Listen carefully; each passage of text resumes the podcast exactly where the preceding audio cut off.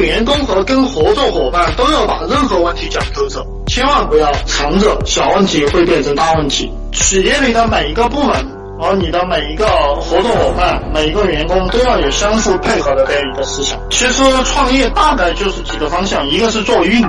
做运营适合哪些人去做呢？适合你善于忽悠的，或者善于你口才好的，你喜欢扯淡的人，那么你就发挥你运营的这个本事。比如说像史玉柱他们就是搞运营的，他的运营的本事特别的强。这个产品好不好没关系，技术好不好也没有关系，运营做得好也能赚到钱。还有一种人就是技术水平比较高，喜欢实物，喜欢具体的产品。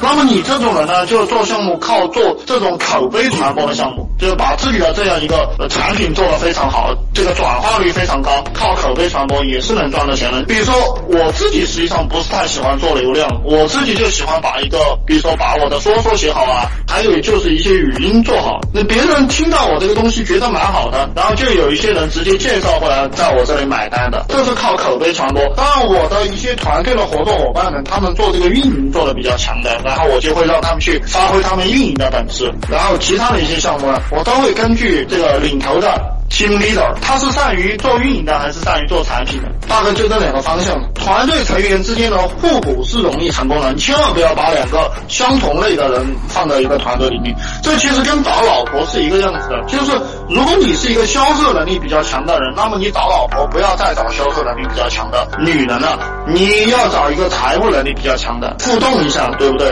一个比较紧缩，一个比较开放。比如说，如果你的中文比较好，那么你就不要再找一个中文好的，你找一个英。文好的。